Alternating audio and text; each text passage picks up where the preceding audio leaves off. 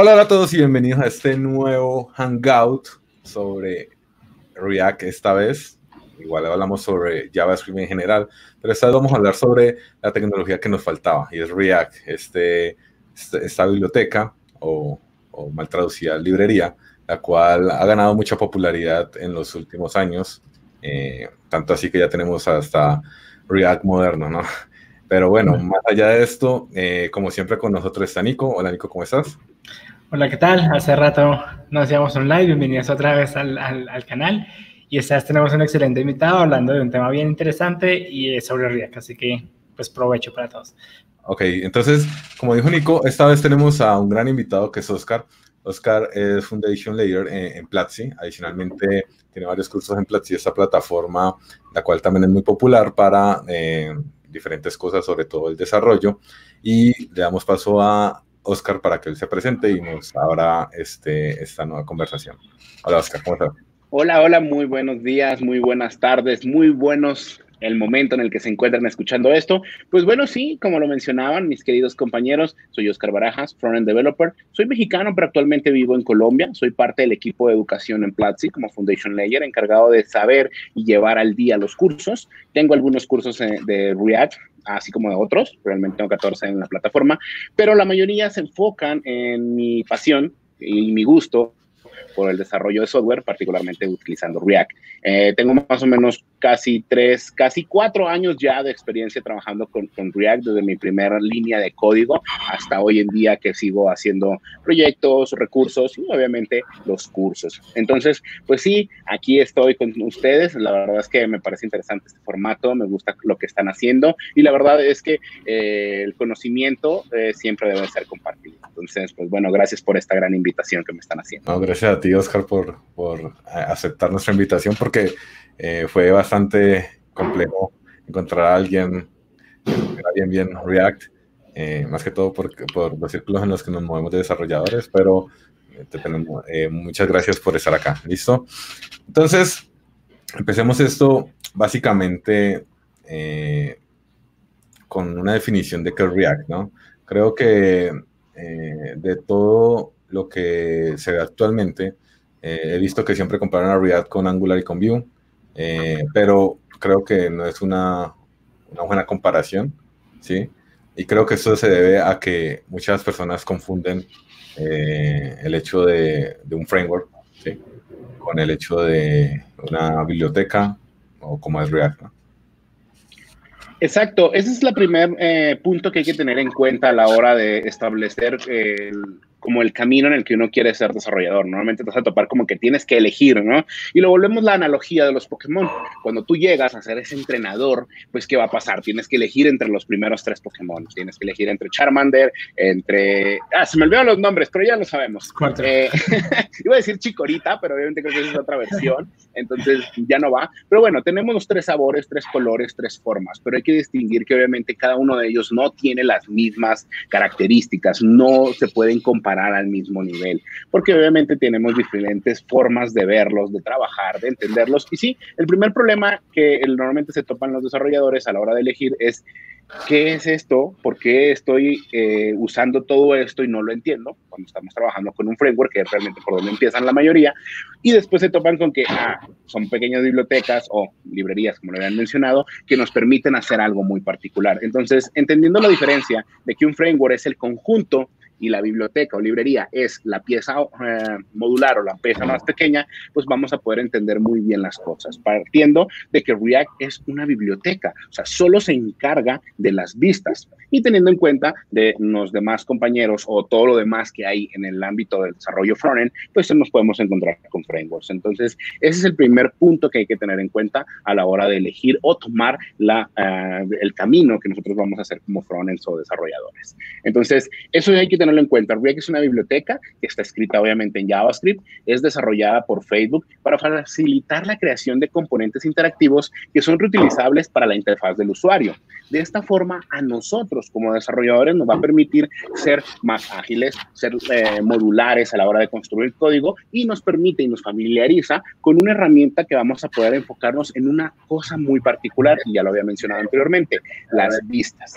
Entonces, React es muy, muy bueno en trabajar las vistas, incorporó eh, o ha incorporado muchas eh, features interesantes a lo largo de cómo vamos a trabajar con el DOM y cómo vamos a interactuar con eh, la estructura de lo que queremos crear. Entonces, eso lo hace algo muy, muy popular porque en vez de tener el todo y empezar a entender cómo funciona la parte lógica, la parte funcional, la parte de estructura, la parte de los elementos, pues nos olvidamos de ese punto, nos hacemos bueno en algo muy particular, en este caso las vistas, y podemos ir avanzando con ir incorporando más elementos a nuestro proyecto conforme queramos ir aprendiendo. Entonces eso lo hace también tener una curva de aprendizaje muy, muy rápida eh, conforme a otras herramientas que existen en el mercado. Entonces eso es más o menos el punto principal. Sí, aquí eh, bueno, creo que diste casi todo lo que hay que saber al principio. Pero yo aquí quiero hablar un poco más eh, sobre lo que uno construye normalmente con todas esas tecnologías. Como saben, al final es JavaScript y al final construimos single page application, ¿no? Eh, digamos que si tú te pones a ver qué es una single page application, hay diferentes capas, ¿no? está la capa de la UI, ¿sí? Está la capa de, digamos, la lógica del negocio, y está la capa de interacción con, los, con, con, el API REST, ¿no? Es básicamente a grandes rasgos y a muy alto nivel lo que es una single page application y React como tal la podemos ubicar en la UI como ya dijiste, ¿no? Es, digamos, la manera más fácil que yo he encontrado para explicar un poco eh, dónde se ubica, ¿no? Y, y cuál es su, su, beneficio real, ¿no? Sí, sí, sí, ahí, ahí es importante lo que estamos mencionando desde el inicio y es entender que de pronto estamos comparando cosas como frutas con manzanas, porque al final React es una librería, eh, Angular es todo un framework, ¿no? Entonces, eh, se hacen estas comparaciones y las vemos en Internet a cada rato, pero es más que todo porque son como las cosas más utilizadas en el mundo de frontend hoy. Pero en teoría no es una comparación, creo yo, directa, porque pues como framework Angular tiene un montón de cosas, y que React no, pero es precisamente por esa cuestión, porque pues React es una librería que se encarga solamente de la UI y tú te encargas pues de acoplar todo lo demás. Y eso tiene sus ventajas y sus desventajas. Claro. Ahora pasemos, digamos, a cuáles son las ventajas eh, para o de utilizar React, ¿no? Entonces, no sé cuál es como lo que tienes en cuenta cuando sugieres algo como React eh, en tus proyectos, ¿no? Bueno, particularmente en las ventajas hay que tener en cuenta no nada más que podemos ser eh, ágiles, sino hay que tener en cuenta todo un trasfondo del por qué. Miren, eh, esto se tiene que remontar un poco a la historia de cuando nace React para poder entonces entender cuál es esa ventaja. Eh, la historia parte particularmente de cuando Facebook quiere empezar a implementar mejores vistas para sus proyectos. Estamos hablando de enero de más o menos del 2010, cuando nace una tecnología llamada XHP. Esto significa que sí, React nace en un contexto dentro de PHP, porque querían a PHP encontrar una forma de trabajar más fácil, más eh, amigable y modular con lo que sería la interfaz ya de Facebook. Entonces ahí es donde nace un proyecto XHP por medio de Facebook que quería utilizar la sintaxis de XML dentro de obviamente este lenguaje.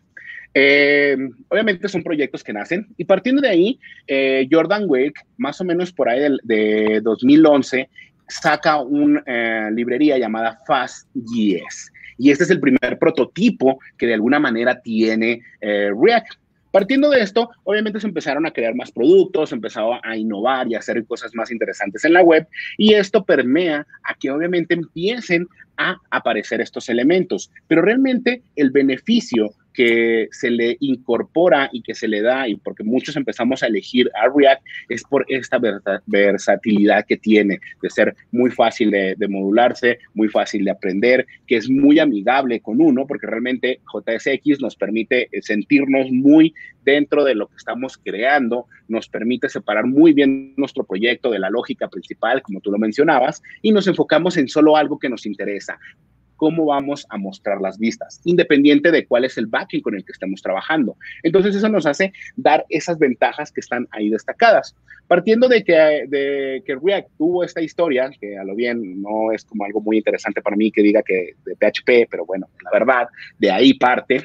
De alguna manera, este, fíjense cómo una empresa grande que tiene miles y miles de usuarios tuvo un problema y el problema era cómo podría ser más dinámico en sus interfaces, respetando el lenguaje original que tenían. Y ahí es donde parte a que nazca todo esto. Entonces, teniendo en cuenta estos detalles, pues las principales ventajas es cómo van a ustedes a poder trabajar mejor. Y otro de los puntos interesantes es el Virtual DOM, que empezaron a poner este punto que es, bueno, ok, tengo mi DOM, esta estructura, estos elementos, y cómo yo voy a detectar que hay un cambio en este caso React incorpora el algoritmo de diffing que permite distinguir cuál ha cambiado y cómo en vez de hacer el refresh completo, solo empuja un valor a, un elemento. Y esto nos permite a nosotros poder entonces hacer que eh, tengamos más eh, versatilidad a la hora de estar haciendo nuestros desarrollos. Entonces, esos son los puntos principales que hay que considerar para las ventajas, obviamente, que tiene React. Si quieres, podemos hablar también de las desventajas, porque obviamente lo tiene.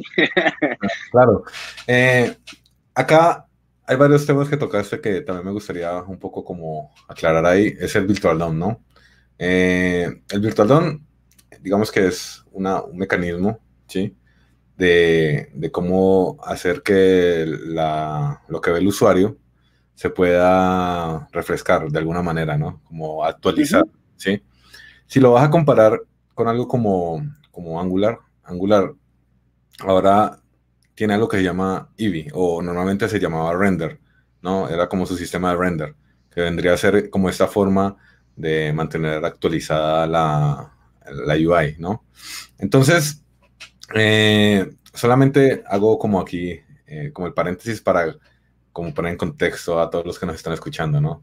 Entonces, eh, otra cosa que dijiste es GSX, que es como la manera en que uno trabaja los componentes en React, la cual es como un poco manejar el HTML, digamos como un objeto, ¿no? En, en JavaScript, ¿sí?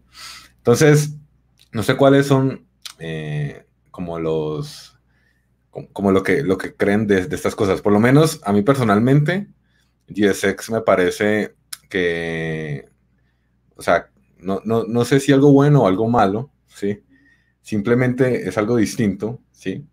Que hace que, eh, digamos que para una persona que está acostumbrada a aprender HTML, luego CSS, luego JavaScript, llega ahí y le dice, no, esto es, esto es lo máximo, GSX, y ahora lo tienes que hacer así. No puedes utilizar eh, eh, hyphens, sino que es, es, un objeto. Entonces, eh, acostúmbrate a esto, ¿no? Entonces, no sé qué piensan respecto, digamos, a estas, estas cosas que son, pues, digamos, lo, más característico de React.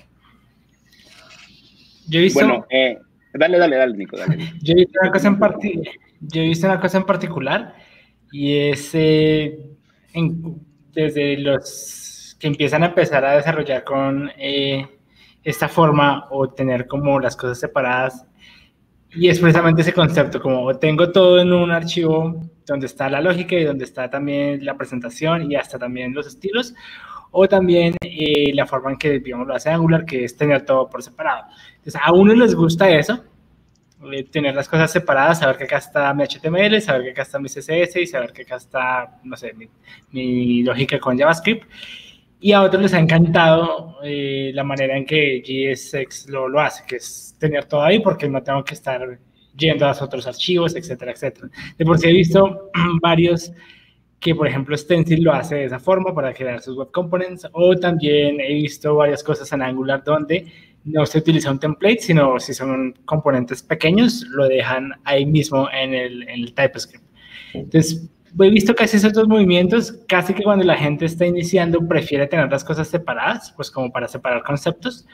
Em, y hay una cosa curiosa y es eh, con React lo de no puede utilizar ciertos atributos eh, toca utilizar class name y no como eh, use the platform, como utilizar las cosas ya de nativas de, de, HTML.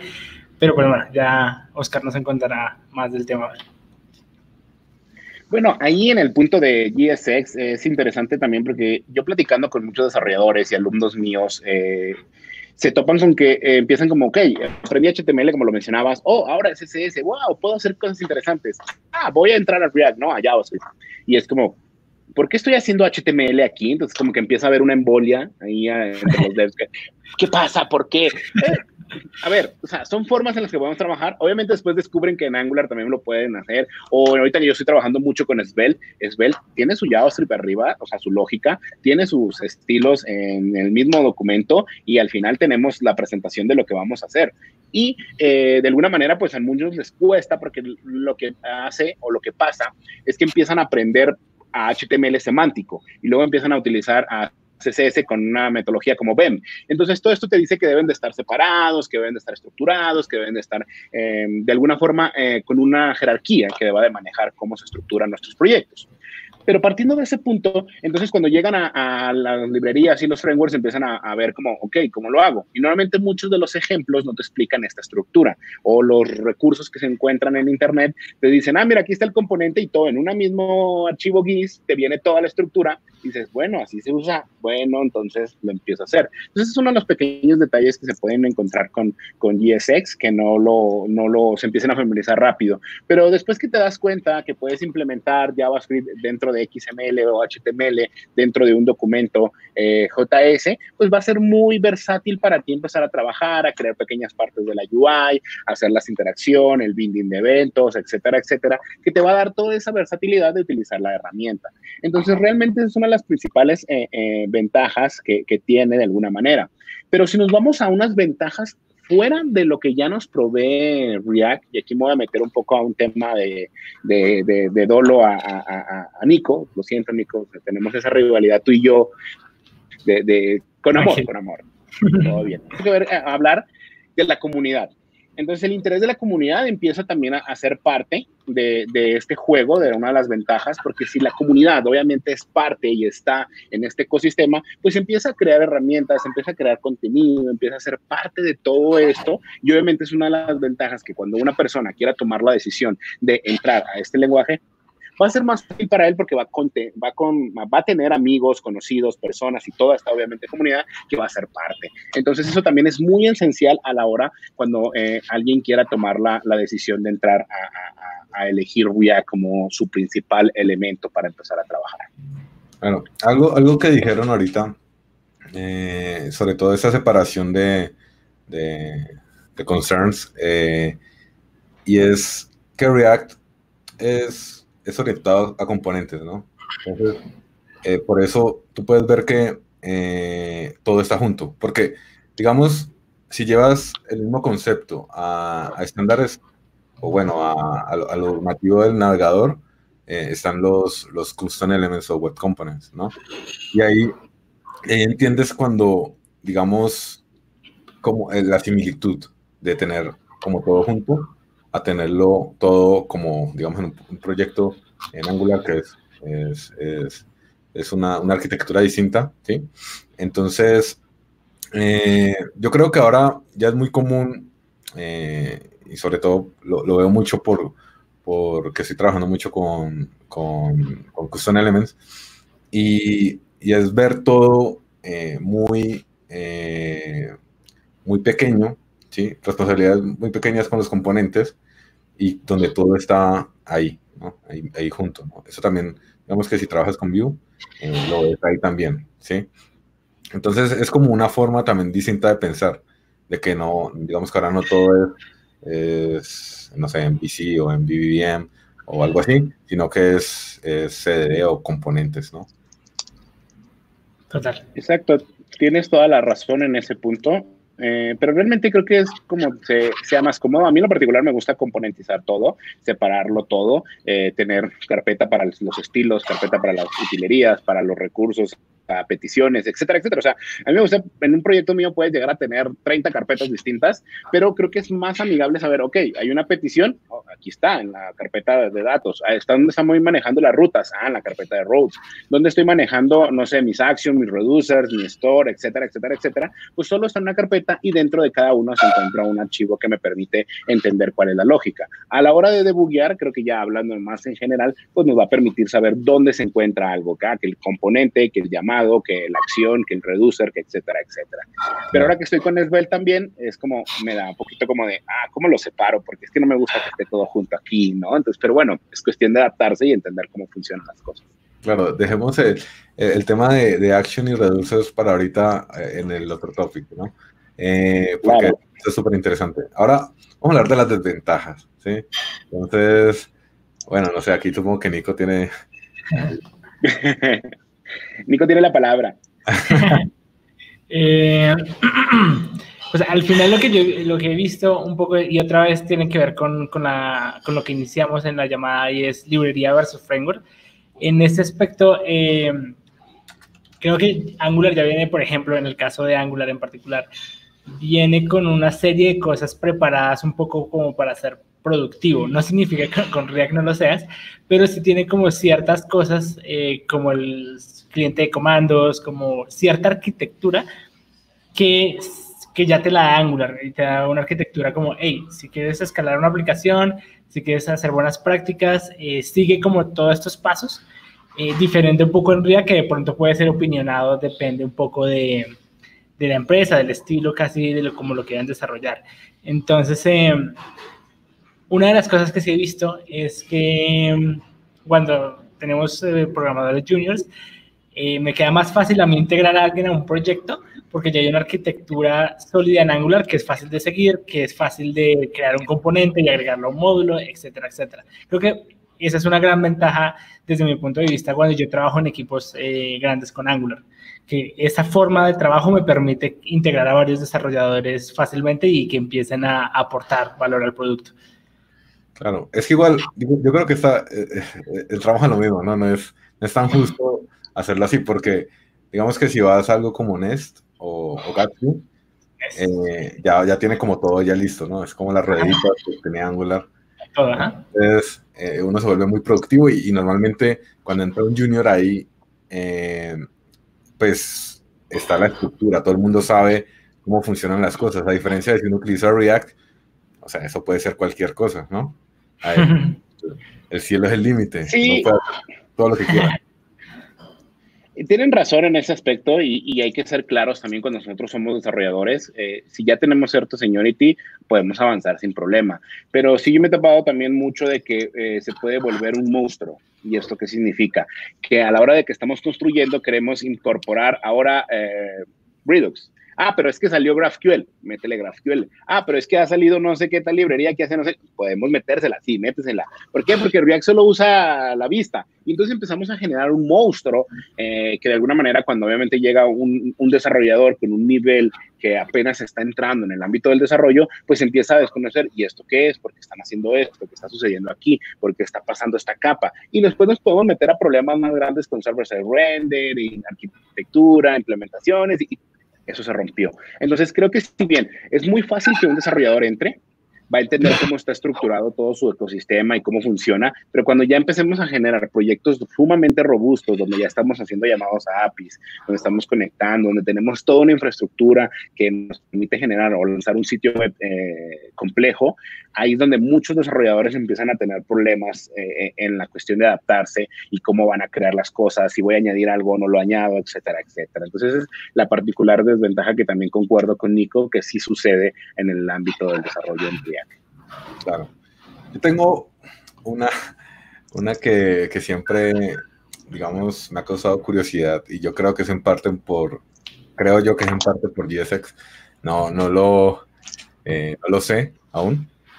Y es eh, el poder crear eh, custom elements con React, ¿no?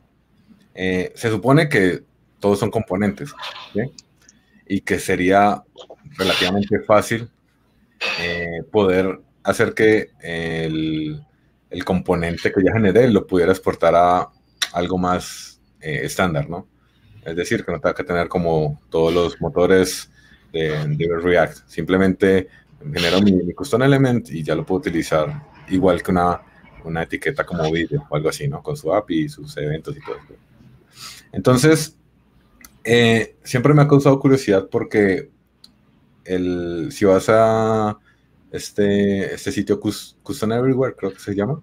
Sí. React siempre tiene pésimo, pésima compatibilidad ahí, entonces no sé si, si les ha pasado lo mismo, si, si saben de pronto qué puede ser o, o algo así. Miren, en lo personal, cuando ya uno se topa y se da cuenta que eh, es que te vas a meter a una batalla y hay que tener en cuenta que las mejores batallas son las que no se libran, ¿no? Entonces, la verdad es que dices, bueno, encontraremos el camino, veremos cómo lo podemos hacer, este, está bien. Y son detalles, ¿no? Pero creo que partiendo de, este punto, a veces sí, eh, no todo es perfecto y no todo es 100% eh, amigable para el desarrollador. Entonces, a veces aquí uno de los puntos hay que tener en cuenta es que cuando nos topemos con estos pequeños detalles que queremos incorporar a nuestros proyectos o ventajas que quisiéramos tener para nuestro proyecto, para hacer más amigable en un futuro el desarrollo, a veces al no poder incorporarlos sucede una cosa, nos frustramos y ok, bueno, vemos eh, opciones, pero en esas opciones caemos en el detalle de la sobreingeniería, que queremos forzar a hacer algo que no podemos o que todavía no está pensado para hacer. Y esto pasa mucho en desarrolladores a cualquier nivel. ¿Por qué? Porque quieren lograr una meta, tienen un objetivo, obviamente son sus empleos, etcétera, etcétera, y al no poder ejecutar o poder crear estos elementos eh, particulares que quiero hacer compatibles con el lenguaje que estoy trabajando, pues entonces empiezo a hacer cómo lo voy a hacer y empiezo a generar ideas y formas y estructuras que a veces pueden ser no las más idóneas. Entonces, cuando pasa estos detalles, pues hay que tener más confianza en que cómo lo voy a solucionar desde el punto más mínimo y no creer, agregar o hacer algo que particularmente funciona. Ahorita, como mencionaba hace rato eh, Nico sobre Stencil, y Stencil no permite, eh, bueno, en React no hay toda esa compatibilidad todavía, o sea, sí, no, no tenemos todavía ese punto donde podemos ser eh, más flexibles en poder utilizar un web component que pueda ser integrado dentro de React y funcione sin ningún problema. ¿Por qué? Sí, creo que parte tiene que ver con cómo está estructurado JSX, pero créanme, lo vamos a solucionar. No, sí, hay, formas, Yo encontré alguna forma sí. de hacer, sí, pero me sentí sucio al final, era, complejo. Me fuiste a bañar y todo. Sí, me, me fui sí. por posición fetal y lloré un rato y todo. Pero es lo mismo que te menciono, a veces solemos hacer cosas que no son, tal vez la solución no es esa, ¿no? Y como dices tú, me siento sucio, creo que no quedó como yo quería, sientes ese pequeño detalle, ¿no? Pero siempre se pueden hacer las cosas, solo hay que saber cuándo realmente tienen el sentido. Claro, igual al final es JavaScript, entonces el cielo es el límite también. Otra cosa. Y ya. otra, otra cosa de, de, la cual yo encuentro eh, desventajas es que ya creo que hay Modern React y, y, y, el otro React, ¿no? Y sobre todo, no estoy muy seguro, creo que fue la, eh, ahorita que salieron los hooks, ¿sí? Que según entiendo, eh, hay, hay, diferentes formas de crear tus componentes, ¿no? Como uh, las clases, eh, function y así, ¿no? Sí, sí, y... yo aprendí que con estado y sin estado, según el profe. Sí, también. Entonces, eh, pero eso ya no es tan, tan real, ¿no? Entonces, eh, sí, ya, ya, es súper complejo y más que ahora porque yo entré y había como documentación vieja y luego documentación nueva. Eh, pues yo siempre me remito para evitar esa, cuando eso se pone muy complicado, a la documentación oficial, ¿no? Y ahí, pues digamos que estaba mucho más claro todo.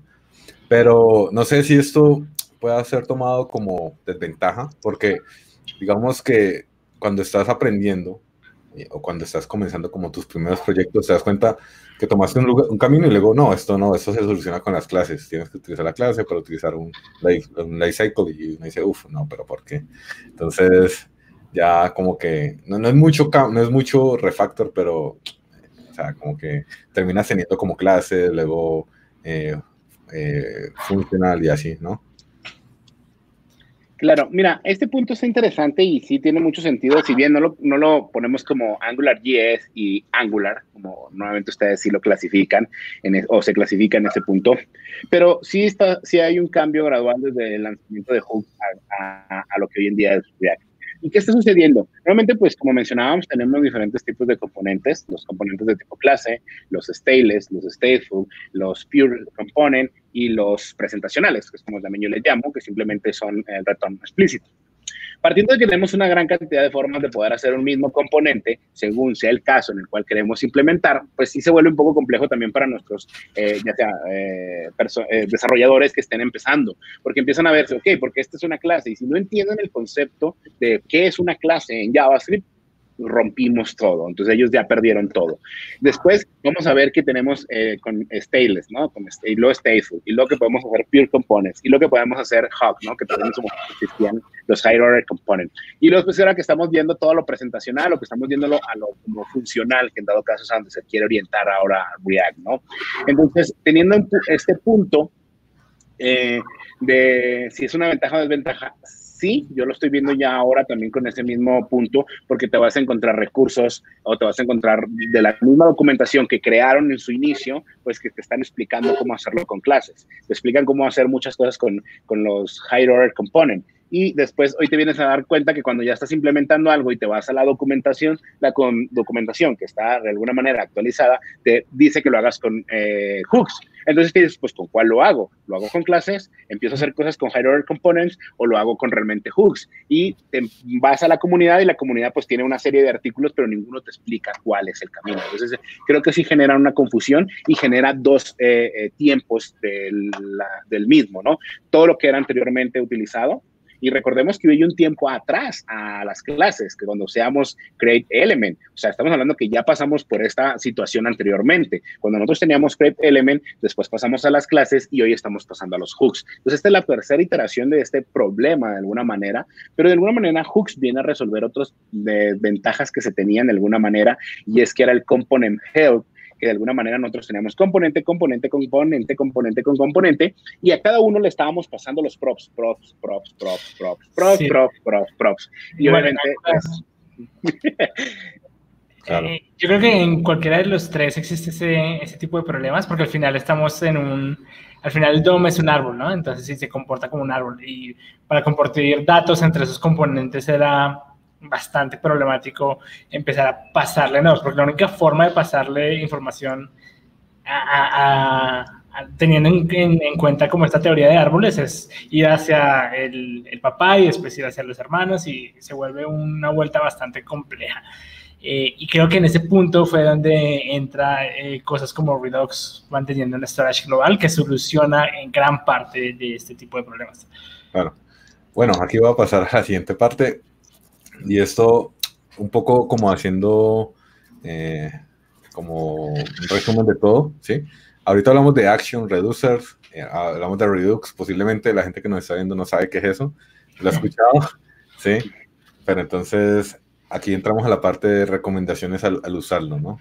Y antes de entrar acá, eh, voy, a, voy, a, decir varias preguntitas. Bueno, aquí tienen, tienen fans en el chat, a los profes de React y Angular que los aman. Eh, ¿Cuál es la mejor forma de empezar con React? Eh, esta es una pregunta. Eh, hay otra. Ok, empezamos con esa. ¿Cuál, es la mejor forma de empezar por React? Bueno, yo tengo una charla y un blog post que, que se llama Domina React entrenando como Goku. Y antes de entrar a, a, React, yo siempre menciono que tienes que aprender y hacerte de tus mejores amigos. ¿Y quiénes son tus mejores amigos? Eh, tienes cuatro mejores amigos, como los, eh, eh, estos, ¿cómo se llamaban? Bueno, es que a veces quiero hacer analogías, pero me pierdo. Tienes a tus cuatro amigos, y estos cuatro amigos era D'Artagnan y eso bla, bla, pero bueno. tus cuatro amigos es HTML, CSS, JavaScript y Git. Una vez que sí o sí tú quieras ser un desarrollador frontend y ya pasaste por estos cuatro mejores amigos, ya los entiendes, ya sufriste, ya lloraste porque algo no funcionaba, es el momento de poder pasar a, algún framework. Y luego, ya que entiendes este punto, lo primero que debes de entender es JSX, a, familiarizarte con él. Ese es tu primer camino que vas a toparte. Después te vas a topar en eh, cómo vas a hacer el, el, binding de, o las acciones que vas a poder manejar dentro de, tu estructura, eh, tus eventos, cómo los vas a transmitir y cómo vas a crear los componentes, cómo vas a separar todas las piezas en pequeños elementos que te van a permitir a ti eh, separar la lógica de tu implementación. Y esto es pensando mucho también en la metodología de Atomic Design, que te permite establecer todo esto con el elemento más pequeño hasta generar todo un organismo y un ecosistema. Entonces, esos son los primeros puntos que debes de ponerle atención, de enfocarte un poquito en ver cómo voy a separar todo en pequeñas partes, cómo voy a trabajar con JSX, cómo voy a manejar el estado y cómo voy a manejar los eventos. Partiendo de esos elementos, de ahí en adelante vas a ir gradualmente entendiendo todo sin ningún problema. Ok, perfecto. Eh, a mí no me gusta Redux. Entonces, digamos que nunca eh, encontré como una razón de, valor para utilizarlo, a pesar de que, digamos que todos tienen como su, implementación. Angular tiene GRX, ¿sí? Redux, pues, eh, tiene su librería, entonces se puede implementar en un proyecto. Y normalmente eh, era como el principio de todo, ¿no? Cuando empecé a escuchar de React, decía como, bueno, pues utiliza Redux en tu, en tu stack, porque es, lo máximo, ¿sí? Ahorita veo que dice, no, eso utilicen hooks o otra cosa, ¿no? Entonces, hay una pregunta acá eh, que me parece interesante, que también creo que causa mucha, eh, mucha confusión, y es, ¿Qué tiene que ver Redux con hooks? Eh, ¿Con hooks también vas a pasar props entre componentes? ¿No? Bueno, ah, e, esa pregunta siempre me la han hecho desde que nació. Creo que es la pregunta que más me han hecho desde que he dado algunas charlas de React y desde que obviamente salió en octubre del año pasado. Bueno, no, del antepasado. eh, hooks. ¿Y qué me, qué me preguntan? Oye, Hooks viene a matar a Redux. Oye, que Redux, ¿cómo lo hago? Ok, a ver, tranquilos. Son dos cosas distintas, hay que tenerlo en cuenta primero. Eh, con Redux nosotros vamos a manejar todo nuestro estado y tiene una motivación particular que era grandes estados o grande información que estaba dentro de nuestro eh, desarrollo. Teníamos pérdida del control. Esto significaba que no sabíamos cómo estaba funcionando nuestra aplicación, simplemente funcionaba. Y a veces cuando queríamos debuguearla no entendíamos cómo estaba. Entonces eso es parte de la motivación de Redux. Después cuándo se actualizó. No sabíamos cuándo estaba sucediendo algo. Simplemente, ok, pasó un botón, o funciona. Entonces, esos pequeños problemas eran lo que de alguna manera fueron la motivación para crear eh, Redux. Después encuentras estos conceptos básicos que de alguna manera son parte o clave, que es el store, los actions y los reduces. Y después podemos hablar un poquito más a detalle. Partiendo de estos puntos, es como nosotros vamos a manejar toda la información de nuestro eh, desarrollo en un solo sentido. Esto significa que nosotros vamos a trabajar con desde la UI hasta una acción eh, o algún evento que va a suceder desde el lado del usuario, que en este caso darle clic a un botón, y qué va a suceder a lo largo de todo ese camino hasta presentarte algo en la UI de la acción que tú estabas esperando. Entonces, esa es la primera forma que hay que pensar de Redux, que es cómo vamos a manejar el flujo de la información en un solo sentido. ¿Qué viene a pasar con Hooks? Hooks viene más que nada a resolver un problema muy particular, entonces su motivación es el component help, que era todos estos componentes anidados eh, de forma infinita, si así lo queremos ver. Y hay otro problema más interesante que viene a resolver y que muchos devs todavía no lo aceptan. Eh, la gente no sabe trabajar con clases, los devs, muchos devs que obviamente pues muy junior que empiezan a adaptarse a esta tecnología, no sabían trabajar con clases, todavía no entendían JavaScript y su problema era que venían de ver que en el ámbito real o en el ámbito de, los desarrolladores el lenguaje o la estructura que estaban solicitando más para trabajar, pues es React. Pues cómo lo aprendo rápido me meto a trabajar. Pero olvidaban los conceptos base de JavaScript. Entonces, ¿qué pasaba? No entendían las clases, no entendían el DIS, entonces, ahí es donde había los problemas, entonces dijimos, ¿cómo lo solucionamos para que ellos entonces puedan seguir utilizando esta tecnología, sigan creando la tecnología que hoy en día hace parte de muchos de los sitios y obviamente eh, no dejen a, React? Entonces nacen eh, estas formas de trabajar con, React para manejar el estado y eh, el flujo de la aplicación o de un componente dentro de lo que viene siendo una parte pequeña que vendría siendo esta lógica que estamos separando. Ahora, otro de los puntos más interesantes también de hooks es los custom hooks. ¿Cómo yo puedo entonces separar la lógica de un componente, que normalmente este componente siempre va a hacer eh, sumar más uno a, a cuando yo le doy clic a un botón?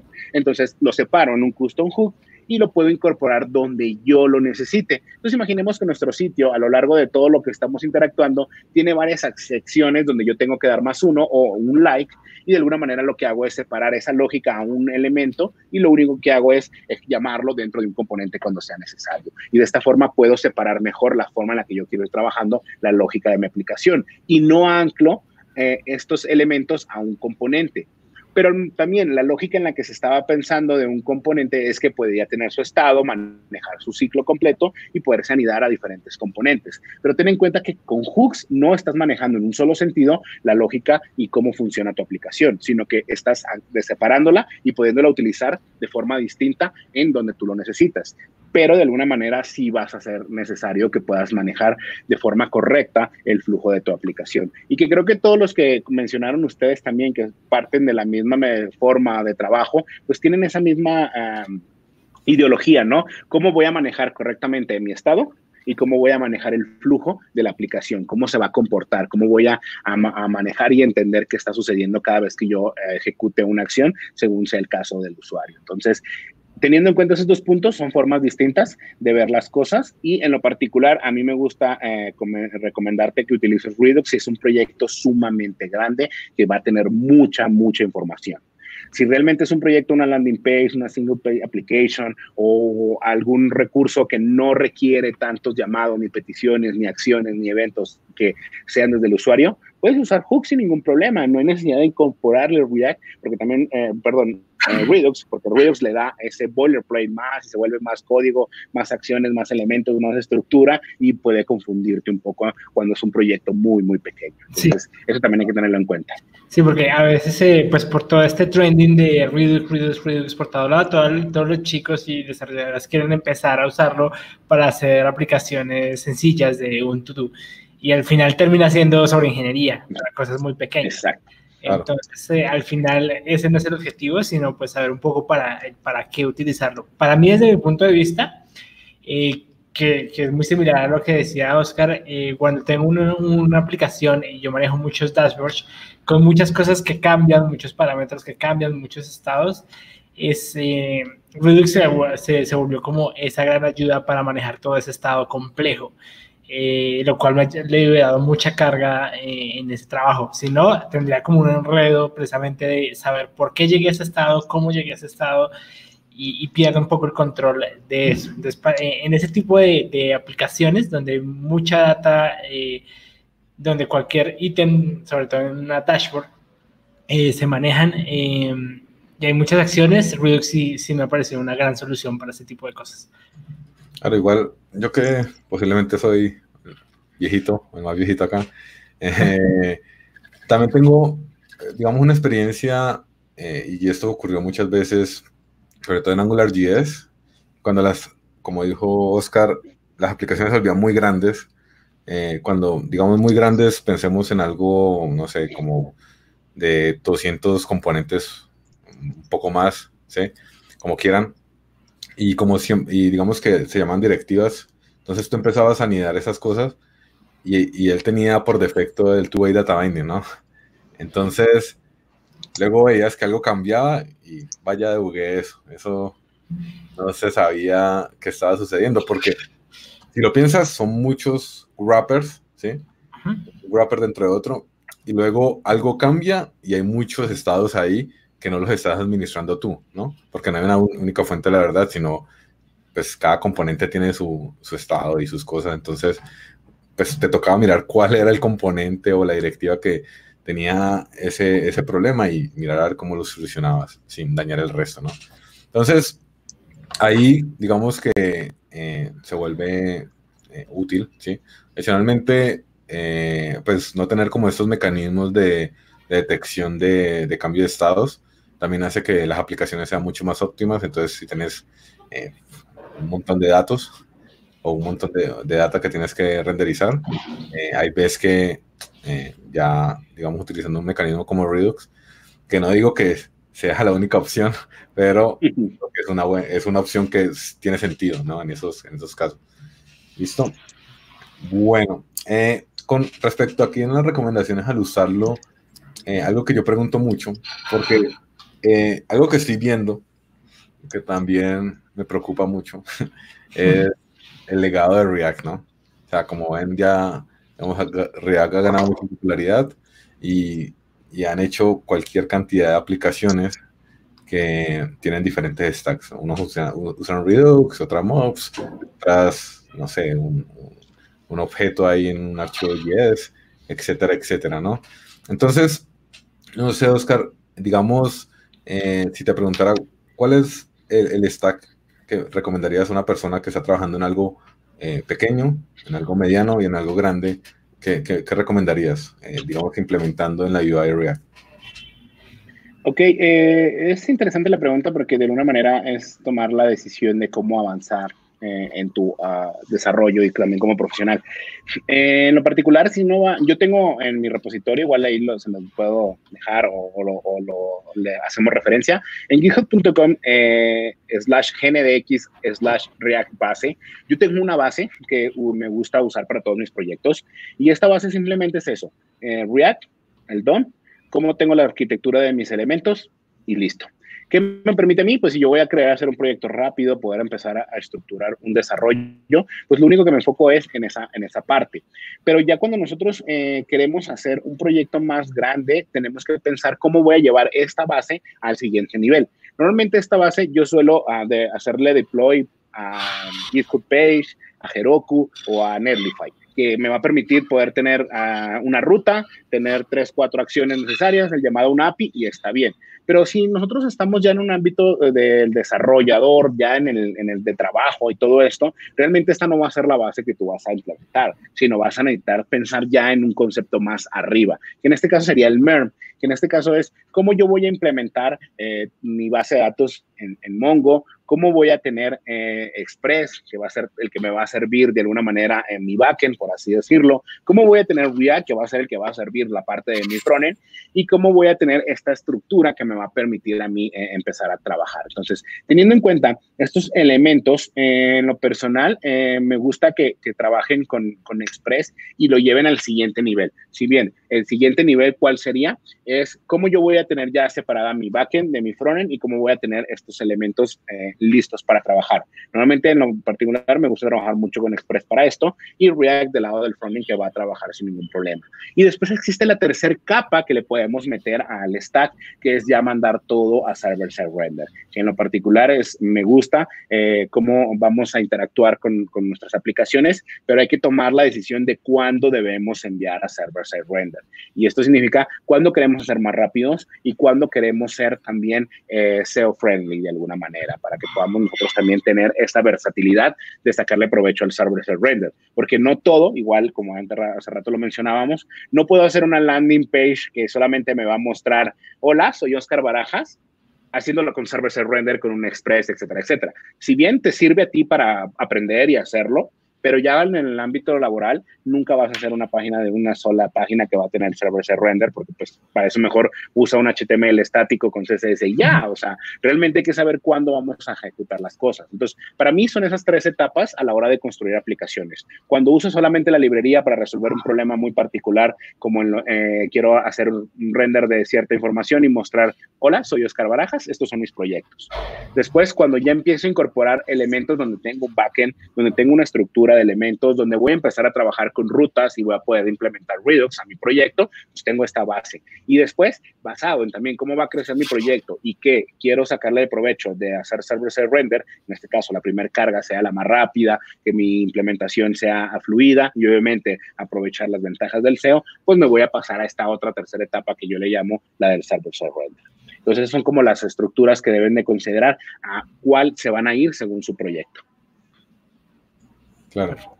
Eh, acá hay algo también interesante que creo que causa la mayoría de los problemas en el frontend y es que yo soy de las personas que piensa que antes de aprender algo como esta alguna de esas tecnologías hay que aprender bien JavaScript, ¿no? O sea, como tomarte el tiempo para entender qué es JavaScript, eh, lo básico, cómo hacer, tratar de hacer las cosas sin, sin ayuda, ¿no? O sea, sin tener eh, como React en, el, en, la UI o tener algo como, como Angular.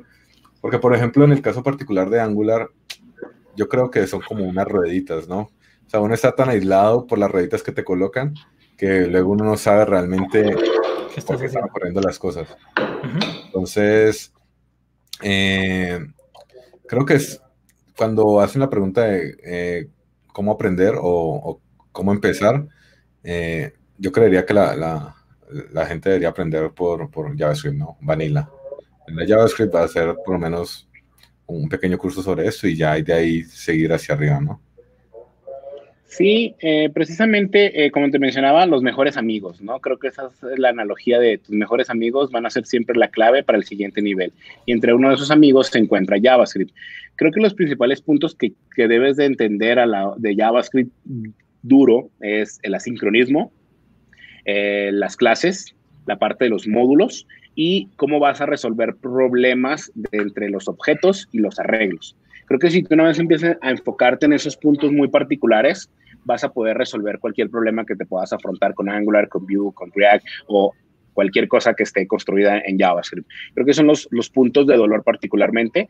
Hay también un poquito de dolor ahí con el scope, entonces también hay que eh, trabajar más en entender cuál es ese alcance, dónde está, cómo puedo acceder a esas variables, etcétera, etcétera. Otro detalle es el hoisting también, que no lo entienden, cómo voy a elevar ciertos elementos en hora de compilación y no de ejecución, etcétera, etcétera. Entonces, sí, yo creo que lo, ideal es enfocarse en, entender los principales elementos de JavaScript y después cualquiera, realmente, créanme que cualquier eh, framework, librería o cualquier cosa que esté construida en JavaScript la vas a entender. entonces, en un momento vas a ir a hacer Angular. esto es muy similar a esto, ¿no? Entonces, funciona. Sí, yo creo que la, base de todo es tener muy buenos conceptos y sólidos de JavaScript, porque al final, em, pues por el mundo igual de tendencias, de que está, de, de, la confusión que puede tener alguien en iniciar su carrera, eh, empiezan por ver toda esta vuelta de los frameworks y me parece que ese es un mal inicio. Empezar directamente con un framework, pues no vas a entender un poco de cosas que está pasando allí. Y si de por sí ya de senior casi que uno empieza a, eh, a bajar más de nivel para empezar a entender qué es lo que estás haciendo en verdad, lo que es lo que eso está haciendo por detrás y si, si te beneficia o no. Em, creo que eso también tiene que ver porque nuestras, bueno, eh, Oscar lo sabrá más, eh, o también Carlos, que es un poco más veterano en esto, que todo el mundo empezó a aprender JavaScript por medio de una librería que era jQuery, y al final no aprendieron JavaScript, sino aprendían jQuery, y desde ahí viene como esas raíces. Pero la gracia es que aprendan JavaScript y desde ahí vas a poder dominar lo que se venga. Claro. Bueno, aquí eh, pasemos al, al siguiente topic es el rendimiento. Creo que esto siempre es el, el tema donde todo el mundo se pierde la cabeza. Entonces, no sé, hablemos del rendimiento. ¿Qué onda con React y el rendimiento? Rendimiento. Es interesante porque de alguna manera, eh, en lo particular eh, y en lo personal que he estado trabajando, eh, si tú haces muy bien tu trabajo, si tú sabes establecer muy bien la lógica de cómo vas a tener tus elementos, tu rendimiento es es bonito, o sea, es, es, es, es divino, es, arte, ¿no? Por así decirlo. Obviamente esto si le vas añadiendo cada vez más elementos, aquí más que nada yo creo que el rendimiento no creo que sea tanto de, de o es mi pensamiento, que no tenga que estar ligado directamente a la herramienta que uno utiliza. Para mí es más eh, cómo uno desarrolla y resuelve los problemas porque si bien podemos generar una estructura, tenemos un, un problema que tenemos que resolver, si lo sabemos atacar, vamos a poder hacer que React funcione de maravilla, pero también lo podemos atacar muy bien también con Vue, muy, muy bien con Angular. Entonces, creo que el rendimiento está más ligado a cómo nosotros queremos resolver el problema y no tanto a la, a la librería o el framework.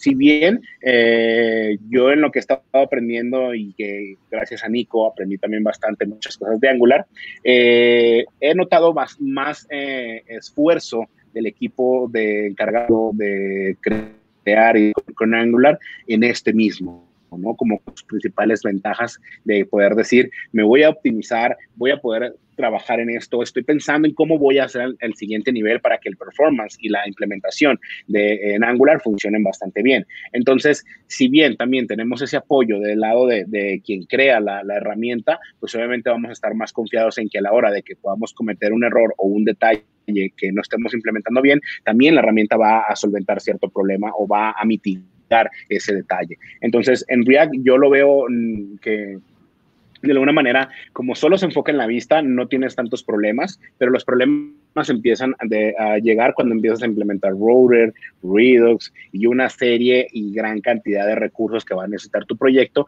y ahí es donde sí se puede ir al carajo todo, ¿no? Y más cuando no sabes también implementar eh, bien server-side render, que es uno de los principales problemas también que le afectan mucho al rendimiento. No sé si ustedes han visto que de repente carga la página y después se siente como este brinco, pues es porque no se implementó muy bien, o sea, no más, no estás mandando bien la hidratación de lo que debe de ser el DOM, entonces estás haciendo la diferencia y se nota en tu usuario, entonces hay que tener cuidado a la hora de estar haciendo y implementando muy bien ciertas tecnologías o la arquitectura de la tecnología. Entonces, en lo personal, sí, eh, eh, yo voy y, voto por Angular en que están haciendo un poquito mejor las cosas en ese sentido, pero me gustaría que también Nico nos cuente su perspectiva en este aspecto, porque él trabaja también con alguna manera a día a día con Angular y lo entiende y sabe más cómo están trabajando del lado del equipo para poder lograr esto en, en el, en el frontend. Sí, precisamente ahí también me apoyo un poco en lo que hemos dicho todos, y es que una aplicación mala la puedes hacer en cualquier lenguaje, ¿sí? Una aplicación de bajo rendimiento la puedes hacer en, en Vanilla, JavaScript, en, en React, en Angular, en Vue, ¿sí? Entonces, bastante de las cosas que, que los desarrolladores, digamos, que se quejan es, la mayoría de cosas es por culpa del desarrollador, literalmente es porque eh, güey, estás haciendo, no sé, alguna mala práctica, estás haciendo eh, un algoritmo que en ejecución tarda, que es muy complejo desde JavaScript, deberías pasarlo al backend, etc. La gran mayoría de problemas que se tienen van más por culpa de que el desarrollador no supo implementar ciertas cosas a que en verdad sea un problema del framework, ¿bien? Entonces, eh, creo que vamos más por ahí el cuento. En Angular existen muchas cosas para precisamente aumentar ciertas cosas que ya vas aprendiendo del framework a medida del tiempo para implementar el performance. Eh, ahí también hago igual una cuña a mi canal, en, en, en como, hay como varios videitos pequeños de precisamente hablando de performance. Eh, y de las varias formas en Angular que tenemos para hacer performance, desde en tiempo de ejecución hasta en tiempo de compilación, hasta hacer algo muy básico como si le metes una librería súper pesada a tu aplicación, pues claro, va a tardar en cargar tu aplicación. Si le metes Moment.js porque, porque yo lo, o porque, o porque sí, pues obviamente tu aplicación va a quedar muy pesada. Entonces, eh, hay muchas formas de mirar esto, de no utilizar cuánta librería o cuánta dependencia quiera porque no supe desarrollar una cosa chiquita que lo podría haber hecho en Vanilla JavaScript. Entonces, tiene que ver más con ese tipo de cosas. En cuanto a lo que Angular ya está preparando, me gusta mucho que estamos muy cerca de de la versión 9 de Angular. Eh, no significa que todo se vaya a romper, no significa que ahora los cursos queden deprecados, ¿no? De es una actualización muy pequeña y eh, tiene que ver más con el core y tiene que ver más con lo que hablaba Carlos eh, al inicio, es Ivy, el nuevo motor de render que ya viene en Angular 8, solo que estaba opcionado. Tú lo habilitas o no lo habilitas.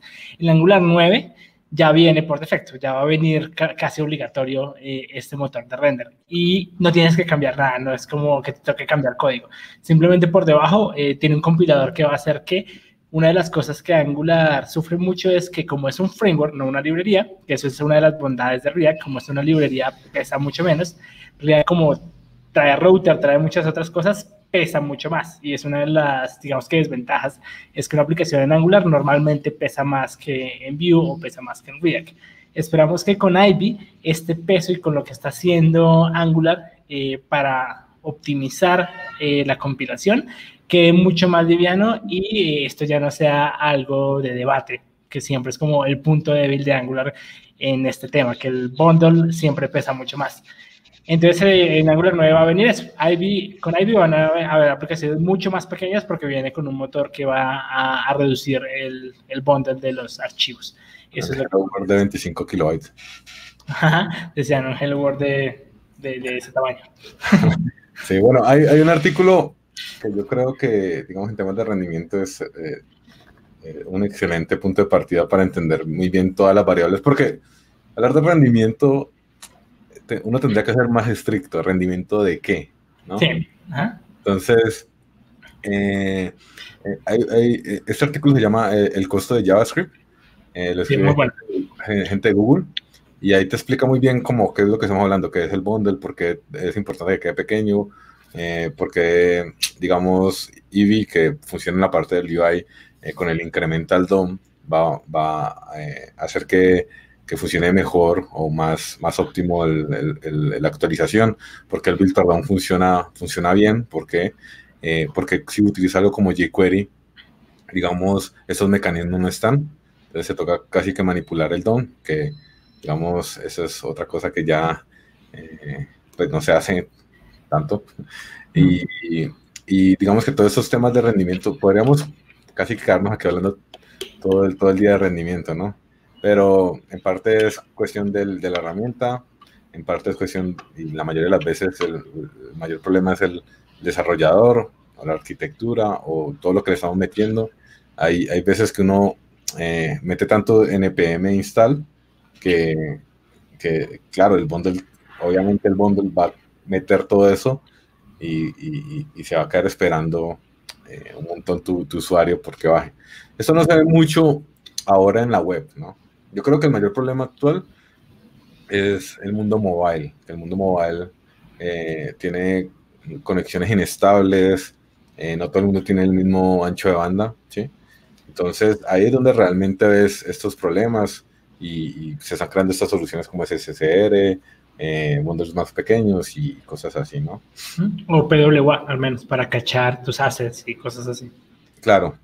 Eh, bueno, hablemos ahora de la comunidad, ¿sí? La comunidad de React, ya lo mencionó Oscar, es muy buena. Es la más grande. Sí, pues no sé quién, cómo calcula la comunidad. Pero en general, digamos que eh, en los problemas que he tenido, siempre ha, habido soluciones, ¿no? Adicionalmente que hay como eh, un montón de, bibliotecas adicionales que te permiten eh, solucionar problemas, ¿no? Sí, y, son cosas eh, que hacen parte de, de, la comunidad, ¿no? Que, siempre hay alguien que te ayuda con algo, que te ayuda a solucionar un problema particular, que te dice una mejor forma. A veces se confunden, como en el caso de Redux o Hooks, pero en general, la comunidad se necesita en este mundo, donde encuentra tantos problemas extraños, ¿no? Entonces, no sé qué piensan al respecto. Bueno, sí, en ese punto tiene mucho sentido y la verdad es que la comunidad ha crecido bastantemente. Si nosotros vamos a Google Trends y buscamos sobre lo que está sucediendo dentro del mismo Google a la búsqueda, si vamos a NPM Trends y todos estos datos estadísticos, nos vamos a topar que React realmente tiene bastante, bastante comunidad en el sentido en el que hay mucha gente generando contenido, mucha gente generando recursos y mucha gente que está participando en todos estos puntos. Pero a mí en lo particular también me gusta eh, algo muy interesante y es que eh, Facebook eh, apoya bastante estos puntos. Yo soy un Facebook Developer Lead para la ciudad de Bogotá. Estuve también en México haciendo estas cosas, como también en, en España, donde colaboré con esto mismo. Y de alguna manera apoya bastante en el sentido de que tiene presupuesto, específico para que podamos hacer estas actividades de React. La misma comunidad pide siempre actividades, eventos, workshops y Facebook sabe de esto mismo y los apoya en el sentido en el que crea estas actividades que son eh, locales. En, las principales ciudades de Latinoamérica, pero del mundo, porque realmente hay 400 círculos distintos, que es muy similar a los GDG, al GDG, pero de alguna manera es sponsoriado por Facebook con todos los recursos que tiene para poder entonces apoyar el uso de sus implementaciones, que no nada más es, eh, obviamente React, sino Redux, sino también este Elm y otras de las más herramientas que tenemos ahí dentro del ecosistema open source que tiene Facebook. Entonces la comunidad sí crece exponencialmente cuando las empresas se enfocan en apoyar a que eso funcione. En particular, en este caso sería eh, Facebook quien es interesado en esto. Pero sin duda creo que la comunidad también eh, en, Angular es, bastante, pero Google creo que tiene un enfoque más como todas mis tecnologías y todo lo que tengo, ah, Angular. O sea, es como ahí está, ¿no? Y en nuestro caso, o, yo como lo he visto también participando en eventos de ambos, eh, si bien Facebook sí tiene más este punto de eh, apoyar y darle seguimiento particularmente a, a React como uno de sus principales elementos open source que quieren empujar en la comunidad. Y obviamente eventos, pues se repliquen en muchos lados. Yo he estado haciendo comunidad en varios países y también igual, o sea, siempre hay una comunidad que tiene que es la de JavaScript y la de React. Y obviamente también existe la de Angular, pero creo que es más sólida en mi experiencia la de eh, React. No sé, Nico, ¿tú cómo ves esa experiencia también y sentimiento? Bien, em, hay un, tema que quería mirar y es, em, la comunidad en Angular de la, en Latinoamérica es muy fuerte, pero eso tiene un sentido más eh, de que Angular está más pensado para empresas. De por sí en, el, en, el, en una de las conferencias, en la última conferencia, en la NGConf, decían cuál es la penetración que Angular tiene como en el, pues en el mundo en teoría. Y casi que Angular lo encuentras en el mundo empresarial, casi no lo encuentras en el mundo de, de startups, básicamente. ¿sí? Em, entonces, eh, ahí es donde cada foco, cada uno de estos focos, ellos es un producto casi muy dirigido a empresas. Y en Latinoamérica eh, hay muchas empresas que vienen del mundo de Java, vienen del mundo de .NET y es, Latinoamérica es una de las que menos a veces actualiza sus sistemas de desarrollo. Entonces, les queda a ingenieros que quieren innovar o, quieren, bueno, más que innovar, quieren actualizar sus sistemas, em, les queda muy fácil al equipo de ingeniería que cruzó por Java, que cruzó por .NET, ir hacia Angular, porque tiene como toda esta arquitectura, tienen como todas estas patrones mentales que se parecen mucho al mundo que venían. Entonces, en Angular en comunidad de Latinoamérica es bastante fuerte y los mismos del equipo de Angular dicen como tenemos a veces más, más gente utilizando Angular en Latinoamérica a nivel empresarial que en Estados Unidos, porque en Estados Unidos es casi la mayoría utiliza eh, React, ¿bien? Eh, entonces, eso es una cosa importante también como a nivel cultural y a nivel cómo se están comportando las, pues, nuestras comunidades. De parte de eh, Google tiene como dos programas, digamos como pilares, que son los Google Developer Groups, que es los que son como, como grupos de desarrollo de Google donde se utilizan para expandir tecnologías de Google. Y lo otro es que a diferencia de React para Facebook, no es, o sea, Facebook sí tiene una intención muy, muy fuerte en React. Eh, Angular para Google también la tiene, pero sin embargo no es la única, porque Google tiene resto de cosas, casi un reguero de cosas por ahí, como que tiene Polymer, tiene Dart, tiene Flutter, tiene Kotlin, tiene un reguero de cosas eh, que no es la misma potencia que Facebook le mete a React, sino que eh, casi que Google tiene Angular y aparte de esas también le mete igual de potencia a sus otras cosas. En cambio, Facebook se apoya muchísimo, muchísimo más, creo yo. Como empresa, lo apoya muchísimo más arriba que Google a Angular. Em, y el otro programa que tiene es el de Experts, que es como evangelists casi, básicamente que son gente que va y difunde el conocimiento porque tiene un grado técnico intermedio alto. Entonces, eh, tiene como esos dos programas Google como para poder difundir esas tecnologías y las comunidades en Latinoamérica están creciendo bastante bien, están creciendo bastante sólidas. En Colombia tenemos la bondad de que ya tenemos eh, varios eh, eventos que hace unos años no teníamos. Tenemos ya una Node.js, tenemos una CSS.conf, tenemos literalmente un evento de Angular. Si no estoy mal, va a haber un evento, una React.conf en Colombia este año. Entonces, eh, este tipo de cosas ayudan muchísimo a las comunidades. Eh, en Colombia ya está bastante bien, hace unos años no teníamos este tipo de eventos y eso ayuda muchísimo. Eh, en otros países estamos iniciando, digamos, yo ahorita estoy en Bolivia y aquí nunca había habido una Angular Conf o una Python Conf. Y de a poquito ese tipo de cosas es lo que estamos haciendo entre comunidad. Creo que una de las cosas que también estamos haciendo al menos eh, con, estas intenciones, con este canal y demás, es precisamente tener espacios virtuales donde precisamente no estar dentro de nuestras locaciones sea una frontera. Entonces hay cosas donde la mejor forma de aprender es en comunidad. O sea, no, tú no te tienes que aislar solo porque te vas a deprimir solo, ¿sí? Al menos deprímete en compañía. Entonces, eh, al encontrar una comunidad, sea online o sea pues presencial, te va a ayudar muchísimo en tu crecimiento profesional. Entonces, eh, si no perteneces a una, es, bueno que vayas a mitas.com, busques posiblemente la hará y si no la hay, créala porque en teoría esto es lo que hace que tú también crezcas profesionalmente. Exacto, y en ese sentido es genial en el punto en el que cómo puede haber empresas apoyando y todo, pero creo que lo que realmente va a darle vida a la comunidad es que nosotros queramos ser parte de esta misma. Es cómo yo voy a asistir, cómo yo voy a crear, cómo voy a generar un ecosistema. A mí yo también, que tengo ya casi dos años acá en Colombia, me sorprendió cómo están innovando en la cuestión de las comunidades. O sea, en México no había eventos, hasta ahora va a haber el primer GSConf, eh, organizado como tal, y pero normalmente estaba sucediendo todo en Colombia y creo que ha sido eh, como punto clave para empezar a hacer más actividades, más eventos, más cosas que permitan a la misma comunidad conectarse y hacer cosas. Si bien eh, Facebook y, herramientas online permiten también generar estos grupos de trabajo, estos grupos de comunicación, pero creo que a veces es esencial eh, reunirte, reír, convivir, eh, saludar, pelear en frente a Nico uno a uno por quién es mejor en Angular o React, etcétera, etcétera. Eso le da ese le da obviamente ese sentido de, de, cómo puedo entonces seguir aprendiendo de la gente que voy a conocer ahí. Claro. Igual aquí creo que, que el, el, el, niño pobre es Vue, ¿no? Porque no tiene... No tiene empresa. No tiene una empresa por, por detrás que, que, esté patrocinando estos...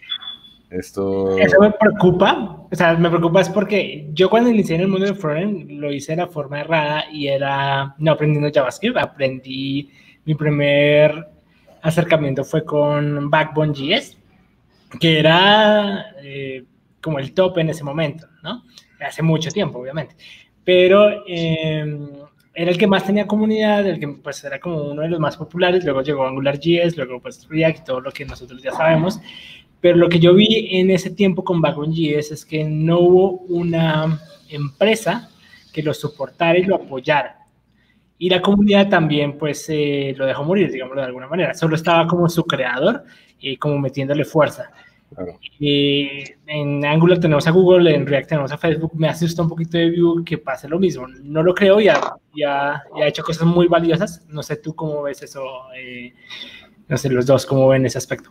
Pues yo, eh, en algo empresarial y algo que va a durar bastante en el tiempo, nunca voy a recomendar Vue básicamente por eso, porque este mundo del frontend eh, cambia cada semana y, digamos que si te vas con algo como Angular o como React, sabes que, o sea, Facebook posiblemente no desaparezca y, y no, o por lo menos no prontamente hasta que Zuckerberg se vuelva presidente y, y nos controla todo, ¿no? Pero eh, sabemos que está Facebook va a estar ahí, ¿no?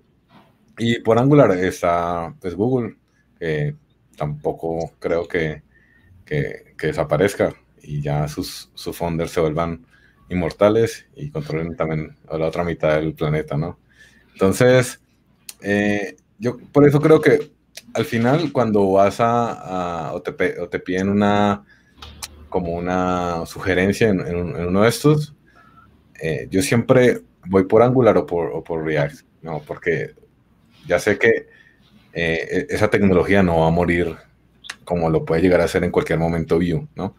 A mí me parece que Vue funciona bien, eh, eh, ya que eh, pues se basa casi que todo en comunidad, entonces eso hace que por, por defecto tenga una comunidad súper vibrante, porque básicamente es, es, es, su esencia, ¿no? Sí. tiene una, unas empresas grandes que lo apoyan bastante, porque han, han hecho herramientas con basadas en Vue como Telerik. Telerik es gigante también. Aunque GitLab está en, Vue y es muy fuerte. Bajo perfil, pero, pero igual hay, hay, empresas que posiblemente no dejen morir, ¿no? Pero eh, creo que esto no quita que en cualquier momento algo llegue algo novedoso, así como otra cosa que, o sea, que Polymer gane o, o alguna cosa así y y toque y, nadie quiera volver a, ya todo el mundo como que no, no apoya Vue y desaparezca, ¿no? Que, y que solamente eh, eh, su creador van ahí dándole, pero de general eh, creo que eso es, es algo positivo y negativo que, que pues se tiene que tener en cuenta también, ¿no? Sí, en ese punto tienes mucha razón, pero yo voy a poner algo aquí en este punto, y es que jQuery tenía jQuery Foundation.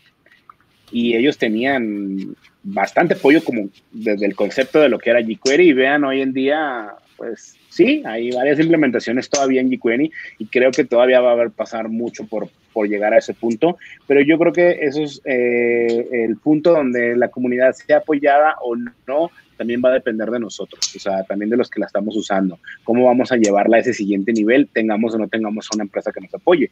Vue lo está haciendo, o sea, eso es una de las cosas que se le garantizan a él, pero como dices tú, ¿qué me va a garantizar que en un día 10 de octubre 2020 no digan, ah, ¿saben qué? Eh, ya no, no queremos hacer nada, chavos.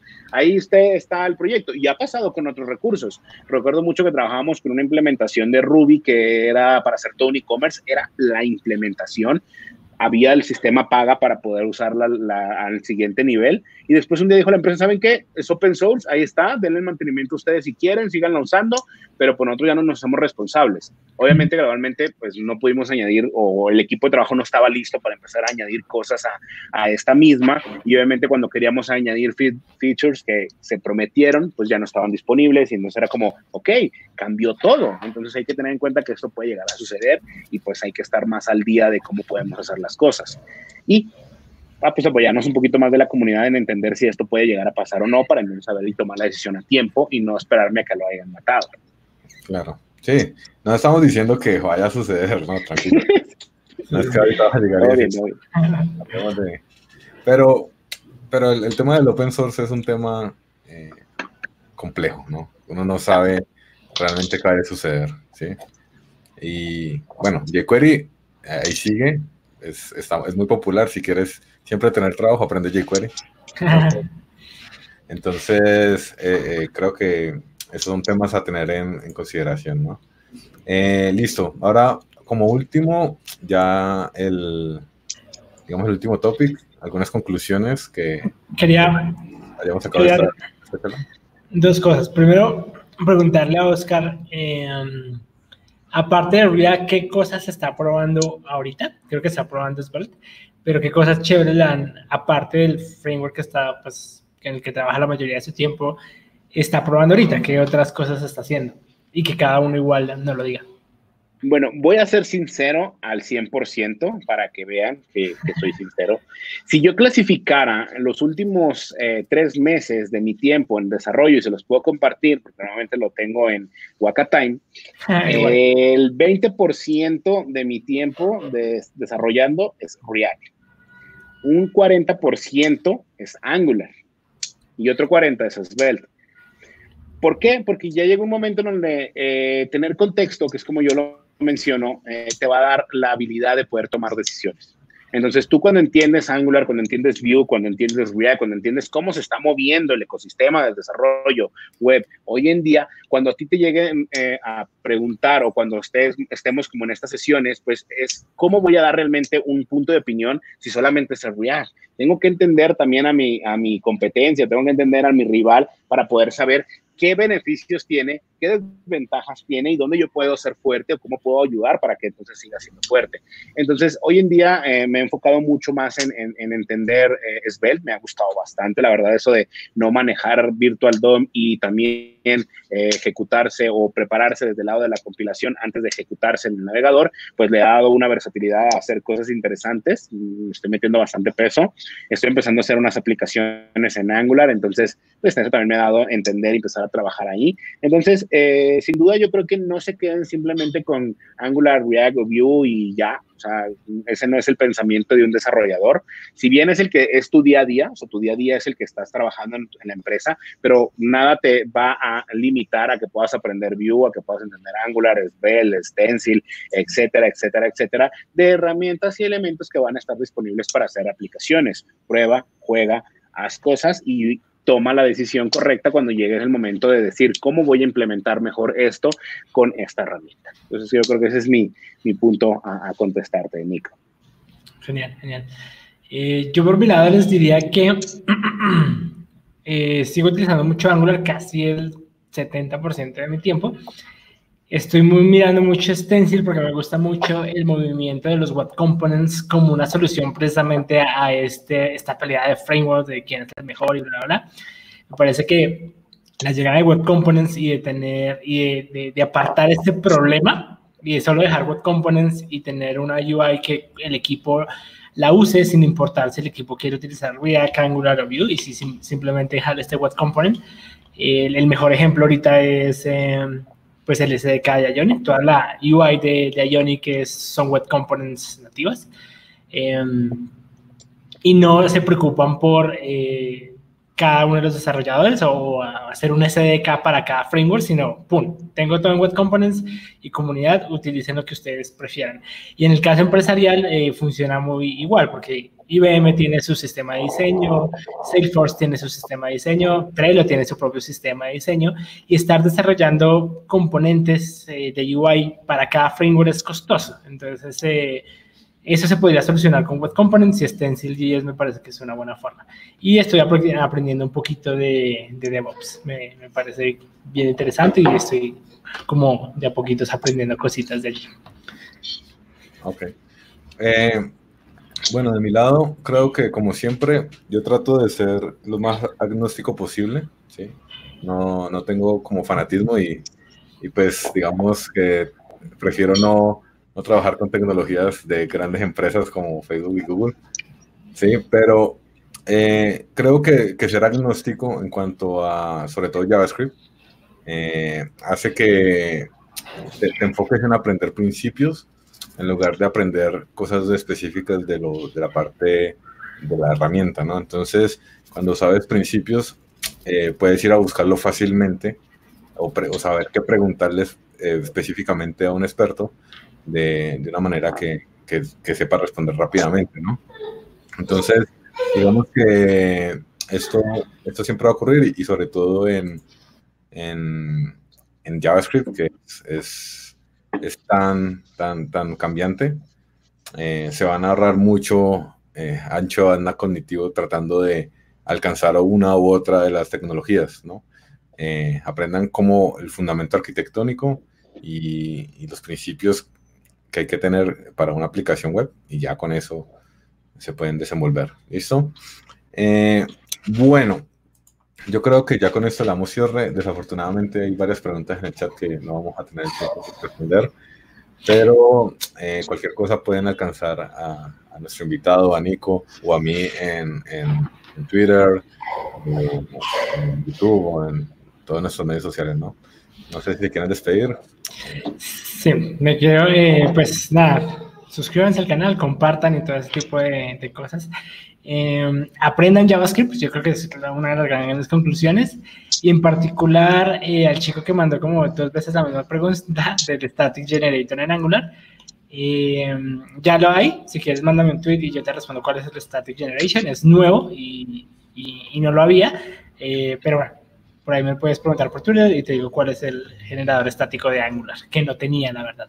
Y fue muy reciente que lo lanzaron. Listo, no sé si cualquiera eh, claro. despedirse, dar algunos, compren sus cursos o a su canal, al blog. Sí, yo, yo no tengo canal de YouTube, este, yo tengo mi blog arepa.dev y los invito, estoy generando contenido de todo lo que estoy aprendiendo, de React particularmente también hago cosas. Y bueno, es igual, también estoy abierto a mi Twitter a que me manden una pregunta, ya sea por privado o abierta, y con las ganas de contestarles sin ningún problema por lo que ustedes quieran aprender. Yo encantado de enseñarles. Y como conclusión final, realmente apréndanlo en el sentido de que pónganse un objetivo. Yo siempre he mencionado que si ustedes quieren entender el lenguaje y hacerlo, eh, si ustedes le dedican 20 horas, estamos hablando que puedan ser eh, tres días, un viernes en la tarde noche, un sábado y un domingo, sin duda ustedes van a lograr entender cómo funciona React y van a poder lograr entenderlo, trabajar y poder llegarlo a ese siguiente nivel. Y después la siguiente semana se ponen con otro y con otro y con otro y siempre van a poder tener contexto de entender cómo funcionan las cosas y compararlo y poder tomar la decisión de cuál es mejor para tu día a día como desarrollador. Y esto también se traduce en que cuando tú llegues a la empresa donde estés trabajando y le menciones, Oscar, eh, yo ya tengo el problema, vi cómo poder resolver este problema, se resuelve mejor de esta forma, obviamente ustedes pueden ser elegidos a ser promovidos o obviamente ser considerados más en la toma de decisiones de la arquitectura de donde estén trabajando. Entonces, tener contexto, aprender y hacer cosas siempre va a ser clave para que ustedes sigan aprendiendo como todo un profesional.